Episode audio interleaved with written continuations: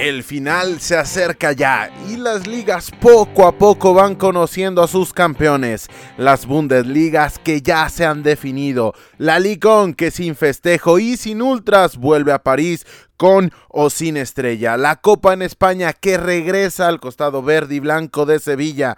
El Liverpool que no deja de perseguir al Manchester City. Jorginho que no para de fallar penaltis. El Porto que perdió su invicto en Portugal. Benfica que rompió la maldición de Bela Goodman aunque sea en categorías inferiores. La previa de la Champions League. La pelea por el título en Italia. El scouting y mucho más. Hablaremos en este vigésimo primer episodio de la primera temporada de Fútbol Vertical.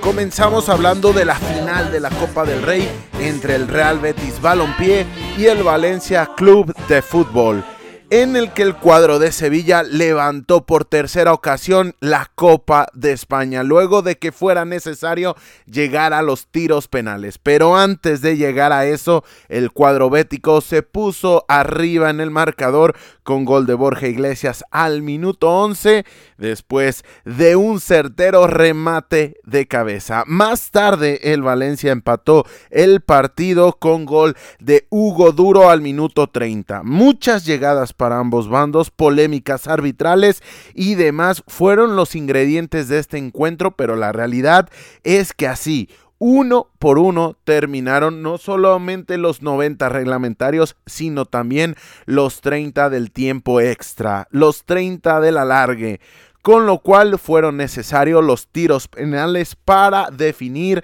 al ganador. Ganador que fue el Real Betis al aprovechar la falla de Yunus Musa y al convertir el quinto penal Juan Miranda consagrando a los béticos como campeones de la Copa del Rey. A destacar del encuentro lo peleado, lo luchado, lo disputado que estuvo este partido. Fue un partido ardiente en emociones, en transiciones rápidas, de gran ritmo, de gran grandes posibilidades. La realidad que cuando este tipo de, de conjuntos, si no confundamos el argumento, no son gigantes, no son transatlánticos, no son Madrid, no son Barcelona. Evidentemente, este tipo de títulos se disfrutan más, se pelean más. Ah, vimos ejemplos como el de la Real Sociedad hace unos meses, también vimos al Athletic Club cómo festejó con todo la, el campeonato de la Supercopa que le ganó en aquella ocasión al Barcelona, ojo, al Barcelona. Entonces, esto no hace más que confirmar lo importante que es la democratización de este títulos.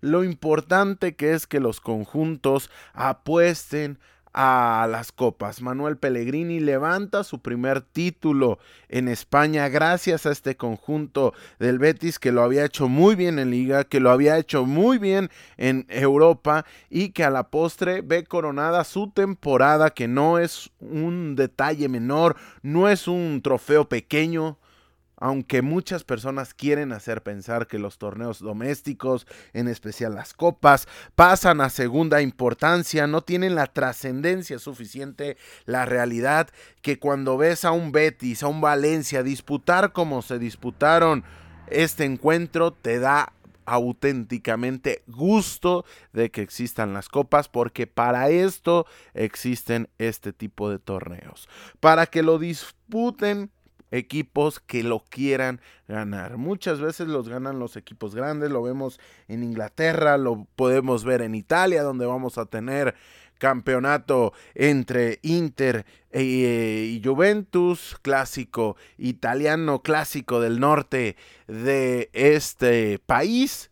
La realidad que son aire fresco, así como va a ser aire fresco ver al Freiburg, también al Leipzig, que a pesar de que es un conjunto de una transnacional, la realidad que no ver de manera tan recurrente al Bayern, de no ver tan recurrente al Borussia Dortmund, siempre será una bocanada de aire fresco para los que nos preciamos de disfrutar el fútbol. Ya hablamos del ritmo, ya hablamos de la disputa, pero hay que hablar del lado romántico del juego. Juan Miranda, un aficionado del Betis de cepa, fue quien les dio la copa y luego gozó, los disfrutó de tal manera que se puso de rodillas ante la inmensidad de la victoria. Muy bien que este tipo de cuento de hadas se lleve a la realidad porque las ligas tienen mil cosas especiales, tienen la lucha del día a día, pero la definición en penales no hay nada, y este no es un comentario personal, es un comentario que escuché de un buen amigo no hay nada más entretenido en el deporte, más simple de apreciar y más simple de disfrutar que los tiros penales. Puedes no entender absolutamente nada del deporte, pero te queda claro de qué se trata. Te queda claro cuáles son las reglas, cuáles son las condicionantes y cuál es el objetivo de los tiros penales. Entonces, tiene esto, este tipo de definiciones y qué bueno, qué bueno que Juan Miranda un aficionado del Betis haya sido quien se lleve la gloria. Tercera copa para el Betis, la primera desde la temporada 2004-2005 cuando vencieron a los Osasuna. Osasuna del Vasco Aguirre. Quizá este es el personaje mexicano del cual más hemos hablado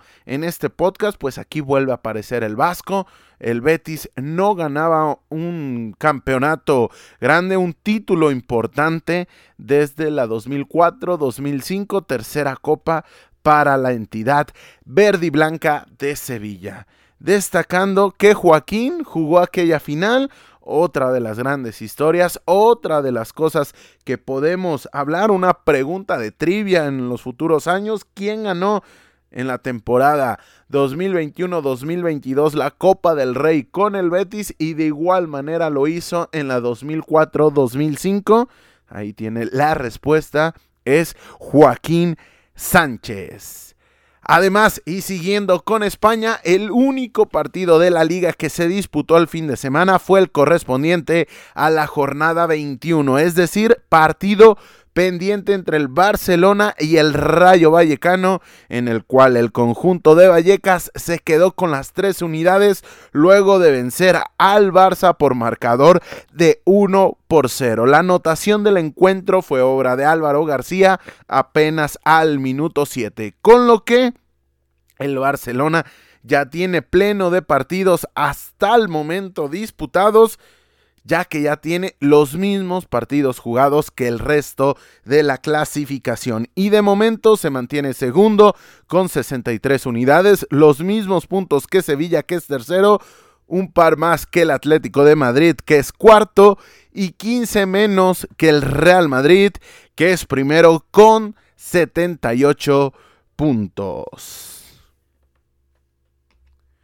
Dejando de lado España, nos vamos hacia Alemania, en donde se disputó el Der Klassiker, es decir, el clásico entre Bayern Múnich y Borussia Dortmund, en el cual el Bayern fue quien se llevó las tres unidades por marcador de 3 a 1. Pero antes de llegar a este resultado y a sus consecuencias, hay que hablar cómo fue que llegamos a este marcador. Todo comenzó con un partido en el cual el conjunto de Baviera rápidamente se puso arriba en el marcador, luego de un córner ejecutado por el costado derecho de su ataque, que fue rechazado por la defensiva, pero que Serge Nabri a dos tiempos, primero recepcionando el balón con el muslo y después impactando con el empeine de la pierna derecha, terminó por mandar ese golazo. Se mandó un auténtico golazo con el que se abrió el marcador. De hecho, fue el primer intento portería del partido al minuto 15. Posteriormente al 34, una recuperación de los locales en una mala salida de Dan Axel aunque usted no lo crea, se convirtió en el segundo gol de la ventaja para el Bayern, gracias a la buena definición de Robert Lewandowski que dejó sin oportunidad al arquero de la visita. Fue así que nos fuimos al descanso con un momentáneo 2 por 0 favorable para los de Múnich. Para la segunda parte del Dortmund, el Dortmund dio visos de que había despertado y al 52 un gol de penal de Enre Chan acercó al Borussia Dortmund el penal fue cometido por Joshua Kimmich sobre Marco Royce y cuando parecía que el conjunto de Rose se metía por completo al partido ya que corría por el centro Early Brown Holland se podía convertir en el gol del empate, pero la realidad es que las piernas no le alcanzaron al noruego que prefirió servir el balón para Julian Brand y fue este quien terminó perdiendo el esférico ante una grandísima barrida de la defensiva del Bayern. Para mí ese fue el momento que terminó el encuentro y es por ello que lo remarco. A partir de ese momento se acabó el partido, se acabaron las aspiraciones de la visita. Esa era la oportunidad del Dortmund para empatar el encuentro. No lo consiguieron y en consecuencia terminaron por sucumbir en el Allianz Arena. Ya para el final, con el ingreso de los cambios, el Bayern, gracias a Yamal Musiala, que aprovechó una serie de rebotes dentro del área, puso el definitivo 3 a 1 con el que terminó el encuentro y con el cual el Bayern de Múnich de Julian Nagelsmann se consagra campeón de la Bundesliga por décima ocasión consecutiva. Y frente a un gran rival de los últimos años. En el Der Klassiker, en el clásico de Alemania, se consagra 10 ocasiones consecutivas alzando la ensaladera, alzando el trofeo de la Bundesliga. Si escuchó bien, 1, 2, 3, 4, 5, 6, 7, 8, 9, 10 veces en las que el Bayern ha sido campeón de Alemania de manera ininterrumpida. A destacar lo poco competitivo de la primera parte del Dortmund no ha sido una buena temporada para el Dortmund. Eso es una realidad y lo vemos numéricamente, lo vemos en su estilo de juego, lo vimos en Europa, lo vimos no solamente en una opción, no solamente lo vimos en Champions, sino también lo vimos en Europa League, pero se esperaba mucho más de la visita en este partido. La realidad que dejó un muy mal sabor de boca. Tiene jugadores y más adelante vamos a llegar a ese punto tienen jugadores que no tienen la calidad para competir por, por el campeonato, para competir por la Bundesliga. Ojo, no estoy diciendo que no puedan ser jugadores del Borussia Dortmund, su lugar se lo han ganado, pero la realidad que con esas piezas es muy difícil, muy complicado que el conjunto ya se ha dirigido por Marco Rose, ya se ha dirigido por Hansi Flick, ya se ha dirigido por Pep Guardiola. La realidad es que es muy, muy complejo que compita por la Bundesliga cuando ves actuaciones así de deslucidas. Habíamos visto en la primera vuelta que por lo menos, por lo menos habían plantado cara, habían perdido, lo que ha sido una constante, lo vimos post pandemia, cuando parecía que podía luchar por esa liga el Borussia Dortmund, lo hemos visto, ha sido una constante, han cambiado técnicos, han cambiado jugadores y hace mucho y en este podcast hay que poner la cara. En este podcast hemos confiado en el Borussia Dortmund, pero la realidad que con actuaciones como esta del sábado en el Allianz Arena, la realidad que es muy complejo el confiar en este conjunto del BAUP. Bayer presionó de buena manera la salida del Dortmund y con ello ahogó al conjunto visitante.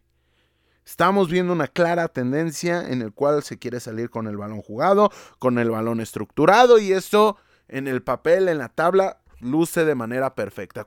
Pero cuando no tienes los automatismos lo suficientemente engrasados, cuando tienes enfrente a un Bayern Munich que te presiona con Robert Lewandowski, con Thomas Müller, con Seth Gnabry, cuando está Kingsley Coman, cuando está Jamal Musiala, cuando sale a la segunda línea a romper Joshua Kimmich, León Goretzka, la realidad es que es muy, muy, muy complejo el poder romper esa línea de presión porque atrás están los Alfonso Davis, atrás están los laterales que a veces son laterales, a veces son stoppers, a veces son centrales, es un equipo muy dinámico Aquí intentó salir jugando, pero jamás terminó activando a sus hombres de ataque. Lo mejor que tiene este Borussia Dortmund son, sin lugar a dudas, de tres cuartos para adelante. Por ahí, Jude Bellingham lo podemos meter como de los más talentosos, pero Marco Royce, Erling Brown Haaland, Julian Brandt, cuando está Giovanni Reina, son los jugadores más talentosos con los que cuenta Marco Rose y la realidad que jamás pudo llevar el esférico de la zona 1, o sea, la zona de seguridad, hacia la zona 2 y ni qué decir de la zona 3. Ahí fue donde terminó copando las salidas, terminó quedándose con el esférico, terminó quedándose con el balón, recuperándolo en el primer tercio del campo para el Borussia Dortmund y con ello ahogándolo. Y no solamente fue la acción del gol que ya remarcábamos de Robert Lewandowski, sino que fue una serie de circunstancias de partido en el cual sin lugar a dudas le llegó a pesar en demasía al conjunto visitante. Reacción en la segunda parte del Dortmund no sé si fue un espejismo o solamente fue un breve acelerón. Cuando tienen estas oportunidades, no las puedes dejar ir. No, no puedes perdonar al Bayern. No era una jugada muy clara. La realidad es que fue una cabalgada por el centro de Haaland que terminó dando el esférico a, Julian Brandt. Pero la realidad que si no aprovechas este tipo de, de jugadas, lo del penal termina siendo o se termina considerando como un espejismo, porque la realidad que ese era el momento para meterte en el partido. Ese era el momento de evitar el campeonato del Bayern, pero la realidad que dejaron pasar la oportunidad, dejaron ir esta chance y con ello se vino de picada y de poco y nada sirvió el gol de penal de Enrechan. Esa es una realidad.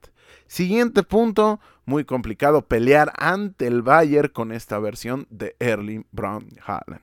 Aquí lo hablábamos hace un par de semanas y lo repetimos. La versión de abril de Haaland la realidad que está muy, muy lejos de su prime. Viene de lesiones, lo podemos justificar. Ya no está acompañado por Jadon Sancho. Ya Marco Royce cada vez es más viejo. Jude Bellingham por momentos quiere hacer todo y no consigue hacer mucho. Todo esto lo podemos ir justificando. Donny Malen le ha venido costando. Lo de Mukoko parece que va a tardar un poco más en cocinarse pero la versión de Erling Brown Haaland no es suficiente para pelearle al Bayern. No lo puede hacer el todo, es evidente, no estoy queriendo decir esto, pero lo que sí es un facto, lo que sí es un hecho, que esta versión de Haaland está muy lejos, muy lejos de su prime. Ha sonado para el Manchester City, ha sonado que va a ganar una millonada, millonada que se merece, millonada que lo felicito. A la distancia nunca le va a llegar esta felicitación, pero yo lo felicito por el gran contrato, porque se lo merece, porque tiene el talento, porque nos lo ha demostrado. Sin embargo, esta versión es muy distinta, muy, muy distinta a la que hemos visto, sobre todo cuando llegó del Red Bull Salzburg, quizá el post pandemia quizá antes de la lesión, vamos a ver cuánto termina recobrando, cuánto tiempo termina en recobrar su nivel el delantero noruego. Siguiente punto y para seguir haciendo leña del árbol caído, pareja Manuela Kanji, Dan Axel Zagadou. Es imposible que con esa pareja, imposible competir el título realmente. Y Marius Golf deja mucho que desear. Es un lateral muy medianito. La realidad que es muy, muy medianito. Lo he venido siguiendo, he venido viendo partidos de él. Muchas veces Zagadou, Akanji, Hummels se llevan muchos palos, pero la realidad que en un equipo competitivo, verdaderamente competitivo del Borussia Dortmund, en un once competitivo, de estos cuatro que acabo de mencionar, o cinco agregando a Rafael Guerreiro, sería el portugués el único que tendría oportunidades de ser titular. imposible pelear una liga realmente con Manuel Akanji. Se habla de Slotterberg, sabemos que va a llegar Zule, lo cual va a ser muy importante y nos hace soñar con que no llegue la onceava consecutiva para los que queremos ver una Bundesliga más competitiva en la pelea por el título. Hemos hablado de que el descenso está muy interesante, hemos hablado de que la pelea por Europa, la pelea por la Champions League es muy interesante, pero, pero, pero la realidad es que la pelea por el título hace ya mucho, mucho, mucho, mucho que está muy deslucida. Y ya dejemos de darle palos al Borussia Dortmund y hay que celebrar el título del Bayern Múnich. 31 títulos de la Bundesliga para el Bayern.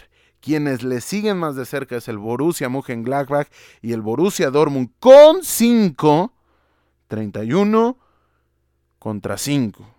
5 contra 31. Mis ojos seguramente no van a ver a alguien que logre emparejar al Bayern Múnich. Una locura. Werder Bremen tiene cuatro. Hamburg, Hamburgo, Stuttgart tienen tres. Colonia con Kaiserlauter tienen dos. Y hay cuatro equipos, cada uno con una Bundesliga. Primer título de Nagelsmann. Apúntenlo, primer campeonato, primer trofeo levantado por Julian Nagelsmann. Es muy joven, es muy talentoso, es el futuro de los banquillos en Alemania, por lo menos no sé si propiamente Nagelsmann, pero la estructura de director técnico que está proponiendo Julian Nagelsmann, estoy seguro, estoy completamente seguro que va a ser un parteaguas o lo está haciendo de cara al futuro. Primer título y vamos a ver cuántos más suma el técnico alemán. Una década como campeón. Una década con solamente un campeón. Y esto se magnifica cuando ves que la década anterior hubo cinco campeones diferentes. Bayern Múnich, Borussia Dortmund, Stuttgart, Wolfsburgo y Werder Bremen. Los últimos 10 años, de esos últimos 10 años, en 10 solamente de manera religiosa, de manera consecutiva y de manera ininterrumpida el Bayern Múnich ha levantado la Bundesliga. Una década anterior, es decir, lo que más lejano nos queda, hubo cinco campeones diferentes. Abro debate, se tiene que mantener el modelo de la Bundesliga, no solamente hablo del modelo de liga a 38 fechas, que me parece que sí, porque la realidad es que el modelo de liguilla un servidor lo vive muy de cerca y no se precia de ser un sistema infalible, un, un sistema que precie al fútbol, un sistema que valore el esfuerzo semana a semana, pero algo se tendrá que hacer. El, Championship Round que vemos en la Bundesliga austriaca, que vamos a ver en Escocia, que podemos ver también en Bélgica, que vemos a lo largo de diferentes competiciones europeas, si la liguilla, es decir, el playoff, cuartos de final, los ocho octavos, los ocho clasificados, semis y final para los que no están familiarizados con este tema de la liguilla. No me parece la solución, pero todavía peor me parece este Championship Round, sobre todo como lo hacen en Bélgica, dividir las unidades, etcétera, etcétera. Pero algo tiene que cambiar en la Bundesliga. No sé si el 50 más 1. No, la realidad que no sé qué, qué tendrá que cambiar, pero esto no es sostenible para temas de marketing. Difícil sostener que la Bundesliga es una liga pareja, que es una liga, liga atractiva, que es una liga competida, que es una liga de las mejores del mundo, cuando solamente tienes un campeón los últimos 10 años. Y esto habla muy bien del Bayern, pero también habla muy mal de este modelo en el cual terminan absorbiendo todo el talento. Y me explico rápidamente para no enrollarme. En Inglaterra se hace mella bastante de los altos fichajes que se pagan. Harry Maguire por más de 70 millones. En su momento, Fernando el Niño Torres por más de 50, hace más de 10 años. Eh, los 150 que va a pedir el West Ham por Declan Rice. Calvin Phillips arriba de 70, seguramente son los que puede pedir el Leeds United. Tarkovsky, que por muchos años intentó salir de su equipo y no lo ha conseguido por las altas fichas que se pretenden, pero la realidad que ese modelo de mercado inflado permitiría que no, no se absorba en un solo conjunto todo el talento. El parteaguas para mí de estos años es el fichaje de Robert Lewandowski, el mejor jugador del Borussia Dortmund en su momento y quien seguramente hubiese convertido en el mejor jugador de la historia del Dortmund pasó gratis, gratis al Bayern Múnich. Lo mismo que Gotze, lo mismo que Hummels, todos ellos en su prime. Lo mismo que León Goretzka del Schalke. Tantos y tantos ejemplos, los cuales me parece que terminan dándole al traste el buen trabajo que se hace en la Bundesliga. Pero para terminar con Alemania, luego de caer ante el Bayer Leverkusen en casa, el Gerer se convierte en el primer equipo descendido de la Bundesliga.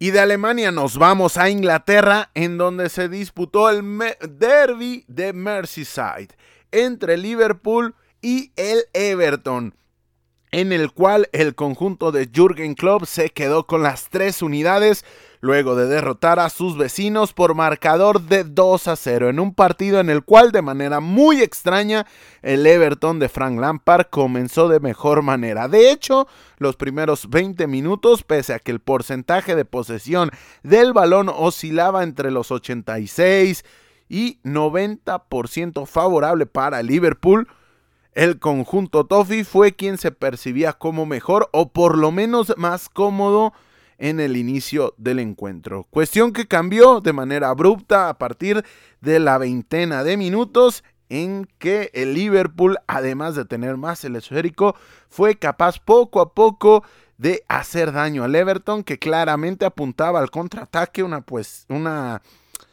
postura muy reactiva. Estaba muy bien agrupado en su zona defensiva, estaba con las líneas muy cercanas y apostaba claramente para el contraataque y hacer daño al Liverpool cuando de transiciones rápidas se tratase. Y tras 45 minutos, las jugadas más de peligro habían sido del Everton. Sobre todo una de Ducuré. El Liverpool lo había intentado de media y larga distancia, pero Ducuré en un contraataque generó mucho peligro sobre el arco de Allison. Pero a la postre así nos fuimos al descanso con marcador de 0 por 0. Marcador que a ninguno de los dos favorecía porque el Everton después del triunfo del Burley estaba en puestos de descenso y el Liverpool que por su parte estaba virtual tres puntos por debajo del Manchester City que un día antes había goleado al Watford. Para la segunda mitad, la tónica del encuentro siguió siendo la misma. Un Everton que apostaba a Anthony Gordon daba sensaciones de peligro, más cuando se juntaba con Alex Iwobi.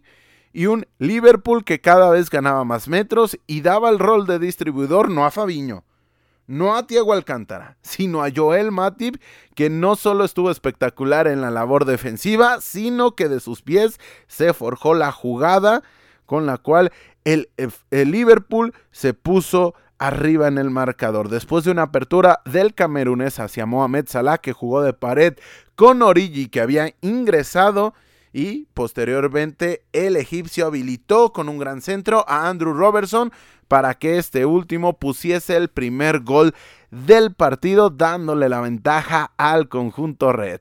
Minutos más tarde, Di Mari Gray Mary Gray con un impacto de fuera del área se quedó muy cerca de empatar el partido, sin embargo su disparo se fue desviado de la portería. Pero volviendo a los cambios de Liverpool, al mismo tiempo del ingreso de Origi, lo hizo el cambio del colombiano Luis Díaz que asistió de manera espectacular, de manera muy vistosa al propio Divock Origi y fue así como este puso el 2 por 0 definitivo del encuentro. Posteriormente, Lampard hizo ingresar a Dele Alli y a Rondón que ayudaron a refrescar el ataque del Everton, pero que poco pudieron hacer para evitar la caída de su equipo. A destacar el partido que planteó el Everton.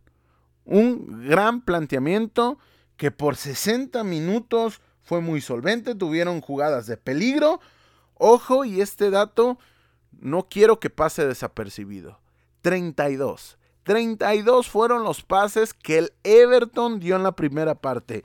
En toda la historia de la Premier League, en su versión Premier League, es decir, del 92 en adelante, nunca había habido un equipo que había hecho tan pocos toques. 32. Ni siquiera un promedio de un pase cada minuto y aún así les alcanzó para generar las más peligrosas. Anthony Gordon tuvo algunas, también la de Ducuré que mencionábamos.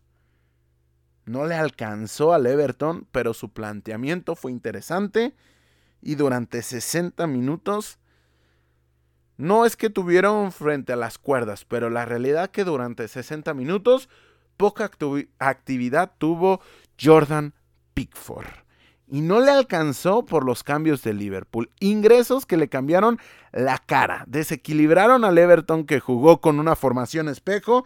4-3-3 el Liverpool, 4-3-3 el conjunto de Frank Lampard, procurando el mano a mano en todas las zonas del campo, pero con el ingreso se rompió la referencia del mano a mano y al meter un segundo hombre de área, porque ahí estaba Diogo Jota, con Divock Origi, Salah, Díaz, etcétera, etcétera, terminó por desequilibrar después de una buena jugada a primer toque de Divock Origi. Este sirvió el balón para Salah. Salah habilitó a Robertson y es por ello que el lateral fue quien anotó el gol porque estaba mano a mano. Por momentos el Everton defendía con su línea de cuatro, doblaba los laterales con los volantes y eran los interiores quienes se metían prácticamente entre centrales y laterales para hacer una línea, no sé si una línea de 8, pero por lo menos una línea de 6 por momentos que dejaba sin lugar a los ataques de Liverpool. En el momento que metieron a una segunda referencia ofensiva, terminó por desequilibrar esa zona y prueba de ello que fue ahí cuando cayó el gol de Andrew Robertson con la llegada de segunda línea que ya describíamos.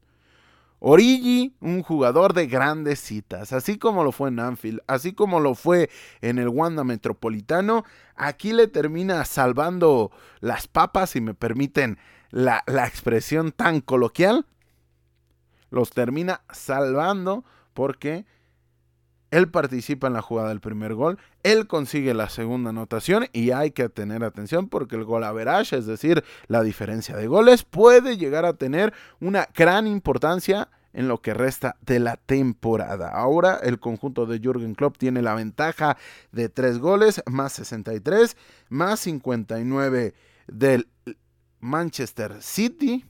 Pero hay que tener en cuenta este factor porque en caso de empate sabemos que la diferencia de goles puede demarcar el campeón y el Manchester City así ya fue campeón. Entonces ellos conocen esta particularidad. De ahí surge la importancia del ingreso de Divock Origi. Joel Matip, gran, gran actuación del camerunés. Y yo digo, qué difícil para Jürgen Klopp. Qué bueno que tenga este tipo de, dudas.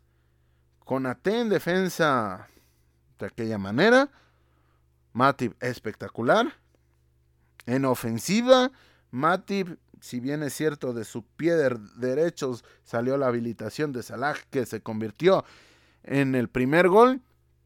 No te da lo mismo que con AT. Entonces, finalmente esto se trata de opciones. Este juego se trata de opciones. Ustedes saben que esta es una de las frases que más se repiten en este espacio. Pues opciones son las que tiene Jürgen Klopp. Anthony Gordon de buen partido, ha tenido buena temporada, ha tenido un rendimiento preponderante y hoy hace su presentación ante el gran público, el jugador de 21 años, Anthony Gordon, que en caso de que pase lo peor para el Everton, me parece que va a tener más que mercado para quedarse en Premier League. Liverpool en las últimas semanas eliminar al Manchester City en la FA Cup, al Benfica en la Champions League, golear al Manchester United en el clásico inglés y vencer al Everton. Vaya semanas de Liverpool. Quizá el único detalle, el único asterisco sería ese empate ante el Manchester City para hablar de un pleno de victorias, para hablar de una forma increíble del Liverpool pero la realidad que hasta el momento ha sido una temporada espectacular. Y para mí pueden perder la FA Cup, pueden caer eliminados en la Champions League o perder la final, pueden no ser campeones de la Premier League y aún así yo catalogaría como excelente la temporada de Liverpool. Último punto, Everton en puestos de descenso. Aquí hemos hablado de que quienes van a descender, a mi criterio, va a ser Norwich City, Watford y Everton. No, y Burley. Es, es los que mencionaba, son quienes están en estos momentos, pero me parece que el Burley se va a ir, pero el Everton, ojo, ojo, que cuando este tipo de equipos no están habituados a este tipo de competición para jugarse auténticamente la vida, puede ser que el conjunto Toffee vaya a tener más de algún susto. Para terminar con Inglaterra, el resto de resultados fueron los siguientes. El Arsenal venció 3 por 1 al Manchester United. Aston Villa empató sin anotaciones ante Leicester City. Manchester City 5, Watford 1, Norwich 0, Newcastle 3. Brentford 0, Tottenham que tiene más de 200 minutos sin hacer un solo tiro a puerta 0, el Burley 1, Wolverhampton 0, Manchester City 1 gracias a la anotación de Christian Pulisic después de que minutos antes, ya muy cerca de los 90 de tiempo corrido, Jorginho había dejado ir una oportunidad inmejorable. Otro penal de Jorginho que no puede convertir en gol. Me pareció la realidad y lo tengo que decir porque así lo puse en Twitter, así lo puse en mi cuenta personal.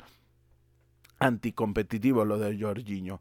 Ya este tema del saltito, del aguantar, ya lo conocen de memoria los rivales, pues ahora Fabianski, quizá con el penal atajado más sencillo de su carrera, terminó quedándose con el balón, pero afortunadamente para los aficionados del Chelsea alcanzaron a levantar el partido, alcanzaron a levantar el encuentro y se quedaron con las tres unidades por el gol mencionado de Christian Pulisic. Brighton and Hove Albion 2, Southampton 2 y este lunes en un partido crucial para las aspiraciones de Leeds United empataron con gran actuación de Ilan Meslier, muy reactivo lo de Jesse March, aquí una gran diferencia con lo que presentaba Marcelo Alberto Bielsa, 0 por 0 contra el Crystal Palace. Con lo que la parte alta de la tabla luce de la siguiente manera. Líder Manchester City con 80 puntos, segundo Liverpool con 79, tercero el Chelsea con 65, cuarto el Arsenal con 60, quinto el Tottenham con 58, Manchester City es sexto, Manchester United disculpe usted, es sexto con 54 y séptimo es el West Ham United con 52.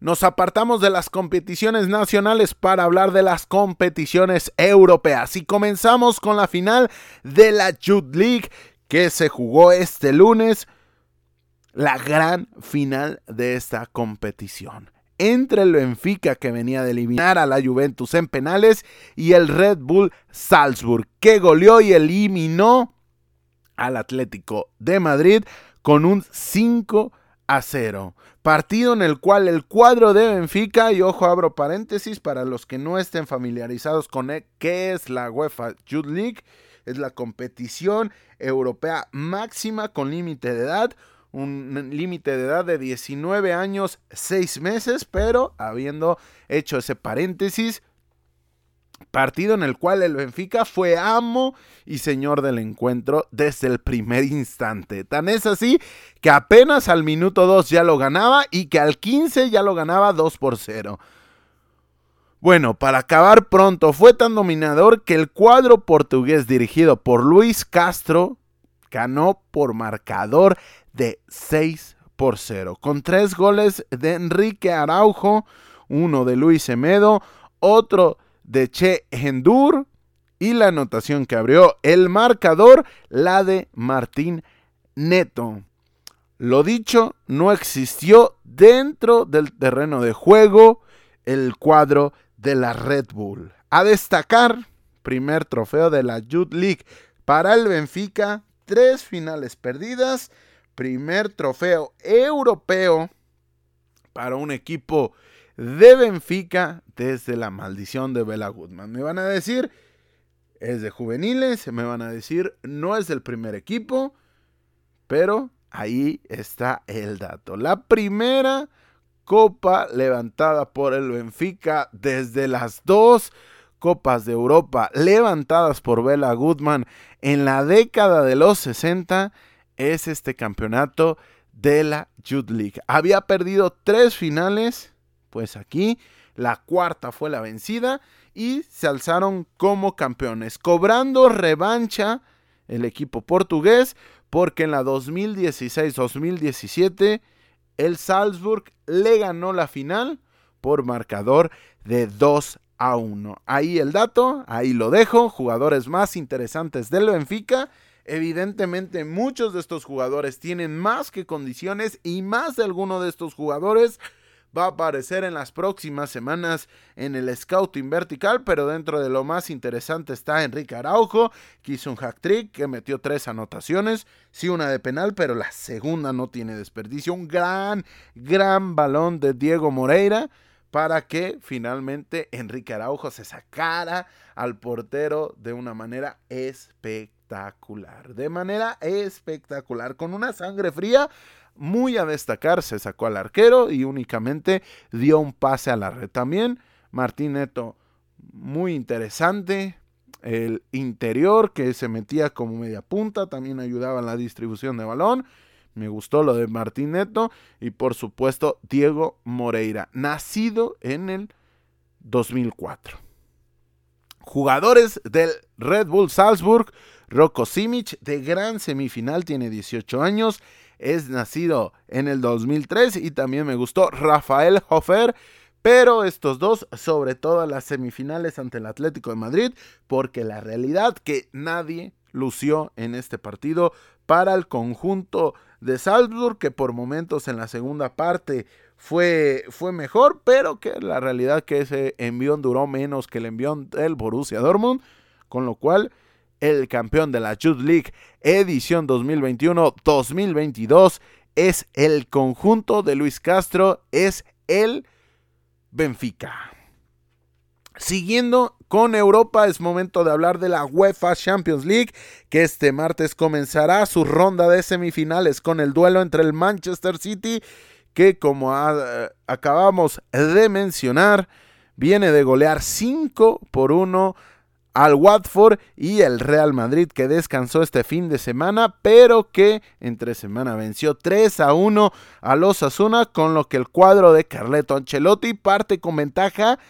Seis días de descanso desde su último partido, solamente puramente tres días dos días, poco, bueno, las, con las horas puede ser tres, pero prácticamente fue domingo y lunes los días de descanso para el Manchester City. Este juego de ida se jugará en el estadio de la ciudad del de Manchester, el Etihad, nombre que cobra en las competiciones europeas y los jugadores a seguir de cada equipo.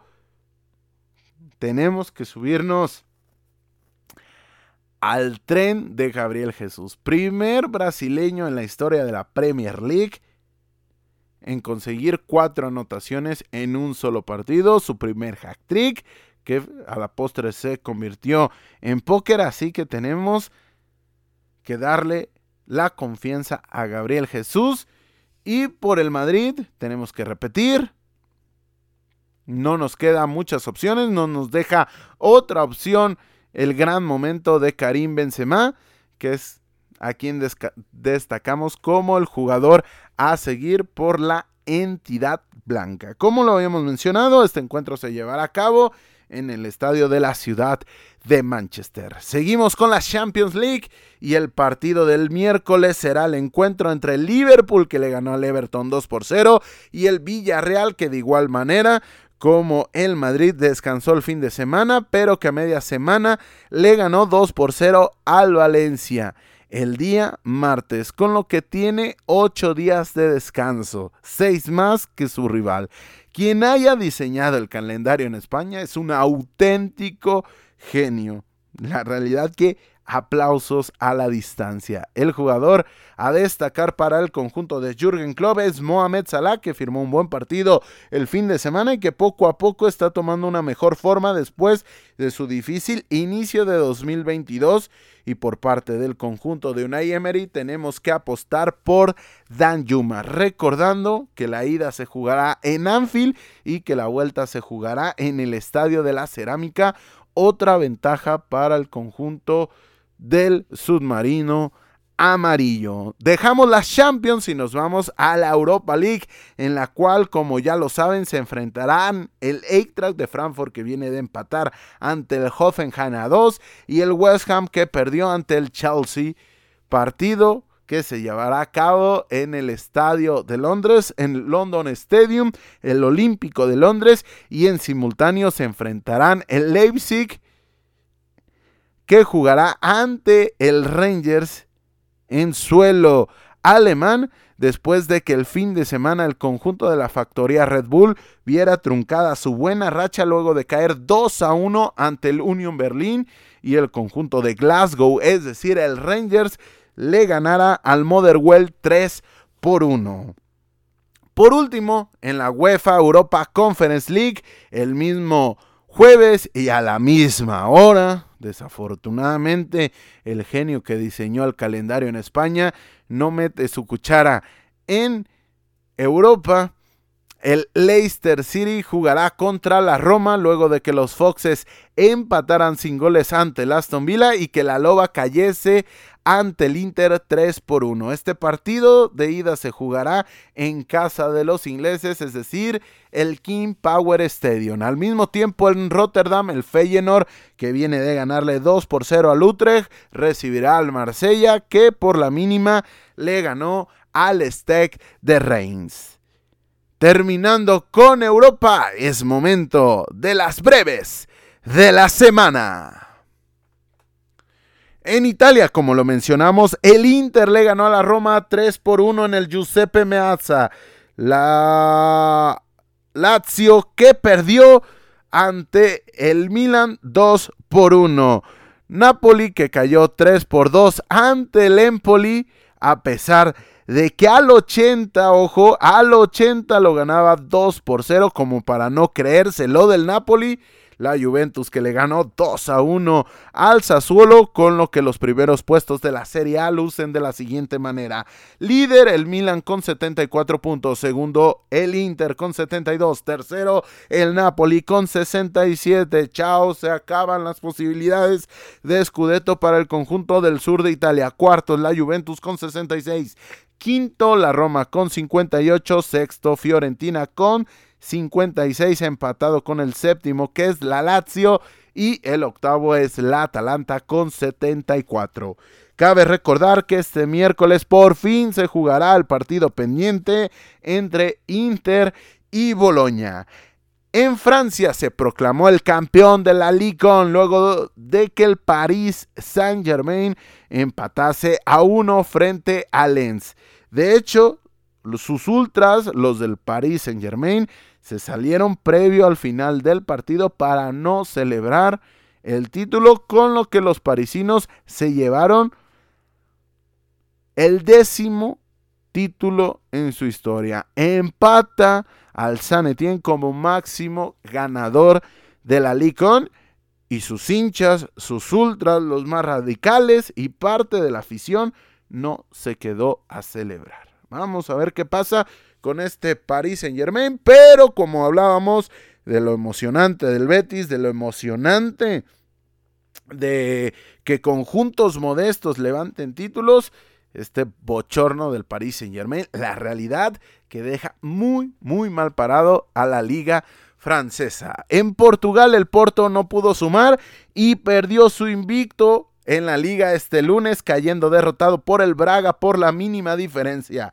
El Sporting Club le ganó al Boavista 3 a 1. Benfica que empató sin goles ante el Famalicao con lo que la tabla de la Primera Liga luce de la siguiente manera.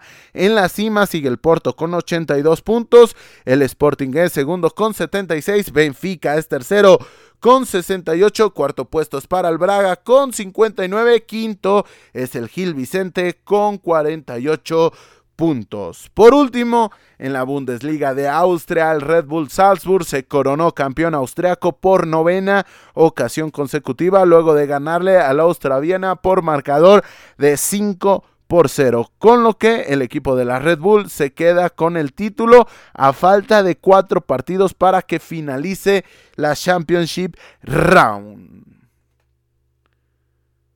dejamos de hablar de la actividad del fin de semana y nos vamos directamente con el Scouting Vertical.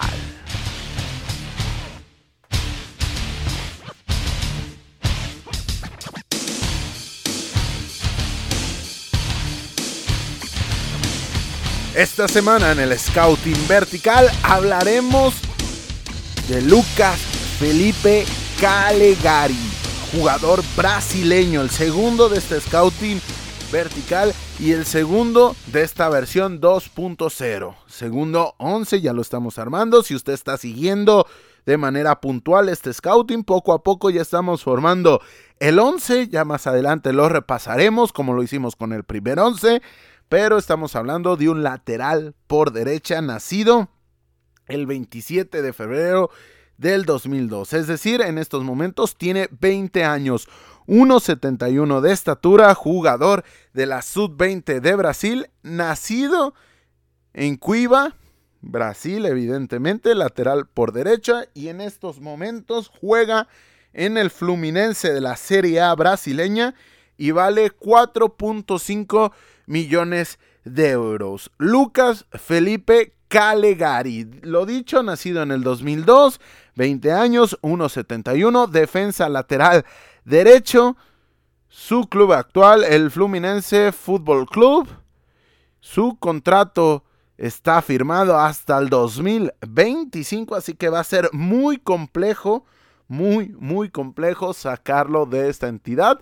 Por lo menos barato no va a ser. Hablando de sus condiciones, ¿Qué tipo de jugador es este lateral por la derecha con capacidad de ser carrilero? Ojo, capacidad de ser carrilero en este nuevo fútbol que se necesita dominar la línea de 4, la línea de 3. No te puedes quedar solamente con uno porque achicas tu mercado, achicas tus posibilidades de progresión. Este lateral tiene muy buena técnica individual, es bueno para dar salida, ya sea en asociación, asociación o en conducción de ruptura, con lo cual puede eh, eliminar las primeras líneas de presión para posteriormente asociarse porque la realidad que tiene la capacidad de tocar y también tiene la capacidad de conducir y salir con el balón controlado. Tiene muy buena recuperación de balón, aprovecha de buena manera su centro de gravedad bajo, una de las cualidades físicas que le otorga su baja estatura es esta posibilidad de arrebatar la posesión del balón sin cometer falta. Está muy bien armado físicamente, está fuerte para ser un jugador de solamente 20 años. Me, me da la sensación viendo sus videos, viendo alguno de sus partidos que está muy bien armado para competir de muy buena manera y recupera balones de manera más que solvente porque tendemos a creer que los laterales brasileños son únicamente hacia el frente, únicamente son proactivos, pero en la reactividad encuentra una de sus fortalezas. Es bueno en el centro y la llegada de segunda línea. Es decir, no solamente reactivo es solvente, sino también proactivo. Por la banda, por la derecha, puede generar opciones, puede generar fútbol, ya sea con centros, es bastante bueno levantando esos centros, pero también con la llegada de segunda línea para poder rematar balones dentro del área. Tan es así que ya ha hecho goles con la camiseta del Fluminense. Cambio de ritmo que le permite sobrepasar rivales, ya sea en la salida, ya sea en medio campo en el cual se asocia bien por el centro o ya sea por el costado derecho en la última zona en la cual termina mandando centros, termina haciendo daño a sus rivales. Todo esto pasa gracias a su gran potencia física que le permite el cambio de ritmo que ya habíamos mencionado. Y ojo que no le tiene miedo a llegar a línea de fondo. Muchas veces ya vemos laterales por cuestiones naturales de la evolución del fútbol, que solamente del último tercio, en esa línea entre la zona 2 y la zona 3, terminan colgando centros, pero también lo puede hacer a la línea de fondo, sacando mucha ventaja de esta particularidad. Numéricamente, ¿qué tipo de jugador es este Lucas Felipe Caligari? Pasó del sub-17 del Fluminense al primer equipo por un valor coste cero, evidentemente, y tenía un valor de 50 mil euros. Ha multiplicado bastantes veces su valor, pasó de valer 50 mil euros cuando llegó al primer equipo, actualmente valer los 4.5 millones de euros que ya hemos mencionado. Su rendimiento hasta el momento ha tenido cuatro partidos en la Copa Libertadores, todo esto en la temporada 2022. No ha hecho gol, pero ya suma 383 minutos en el campeonato carioca. Tiene cuatro partidos, una asistencia en 311 minutos.